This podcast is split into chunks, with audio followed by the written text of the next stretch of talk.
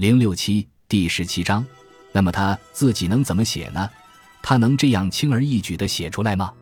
屋子里的每个人似乎都在看着沈泰，一时间没有人回应沈柳这首工整的诗。就格律和对仗而言，无可挑剔。至于评判，那得等到大家都写完了才行。以前在新安城北里区，他们经常这样斗诗行令。沈泰啜饮一口酒，他现在非常清醒，真不可思议。他想到了周岩，想到了妹妹沈李梅。他看了看对面的沈柳，平心而论，他喃喃自语：“我喜欢这首诗。”他长兄的嘴紧紧抿着。沈太没指望他会回复自己，他也还没想好自己要写什么。这是在朝中权贵面前作诗，可不是和同窗好友在青楼里享乐。他又喝了一口酒，他意识到自己只能给这间屋子里面名角带来一种与众不同的东西。他看着司马子安，诗人的脸上浮现出关切的神色。沈太想着，这就是诗人，诗歌就是他的水源。他的空气，他的生命。开头的句子突然冒了出来，很快他的脑子里开始浮现出诗句，跟他的长兄似乎截然不同。沈泰一边缓缓地踱步，一边思忖着。当一首诗在他的脑海里浮现完整之时，他似乎也沉浸入了那种景象里。西安城南悬银吊，千门灯火明如昼。漫舞声歌频笑语，夜光杯满不知愁。阳关西去无行路。冷月空照青海头，风卷流沙袭孤冢，星冷冰芒入空楼。寒烟衰草渺人迹，昆仑虚下有荒丘。雄鹰飞去惊梦影，百鬼夜哭声啾啾。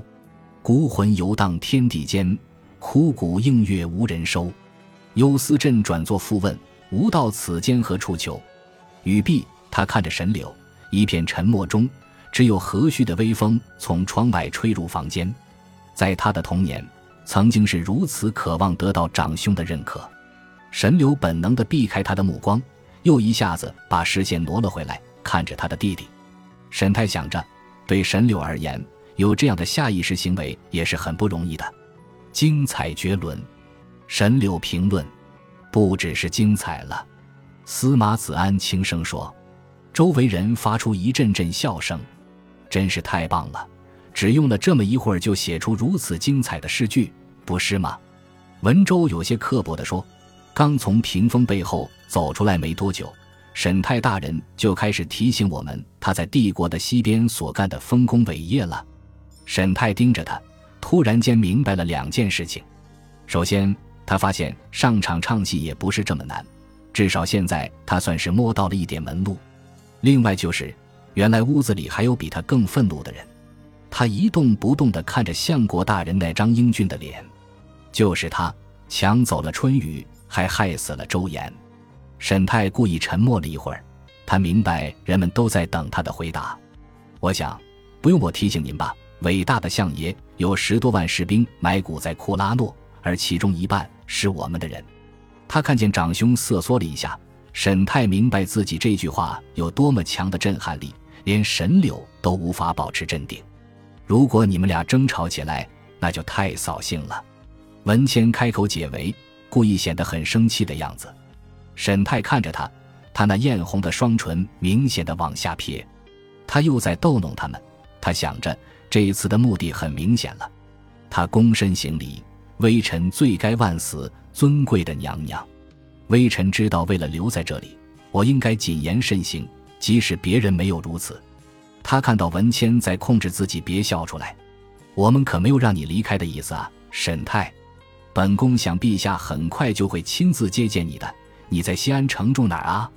他还没来得及找呢，真是有趣。我还没有落脚的地方，娘娘，我想我会找个客栈。这次他是真的惊讶了，找客栈。太子申祖走上前来，你可真是让我们惊讶呀，沈泰。如果你真的去找客栈，那就是朝廷怠慢，在父皇和大臣们考虑好要给予你什么奖赏之前，不如先到小王在西安城的一座府邸里住上一阵子吧。我没有，没有值得奖赏的，太子殿下。我在库拉诺湖畔仅仅是为了为了悼念你的父亲。小王明白，这是高尚光荣的行为，当然值得奖赏，不是吗？申祖咧嘴一笑，喝干了杯里的酒，还有那么多汗血宝马。小王手下的人会在今天傍晚找你打点好一切事宜。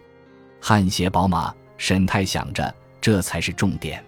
他不得不再次怀疑，远在高原之城日戈尔的白玉公主殿下，在下旨赏赐他这么多汗血宝马的时候，到底有没有考虑到会带来怎样的后果？而另一个女人又开始介入此事，弄得他的生活完全失控了。那个尊贵的女人完全清楚自己在做什么。而此时，他正宣布宴会结束，客人们纷纷向他躬身行礼。太子申祖还留在房间里。沈泰看了看藏身的屏风，从屏风外面完全发现不了那个观察孔。他又看了看另一扇，他是最后一个离开的。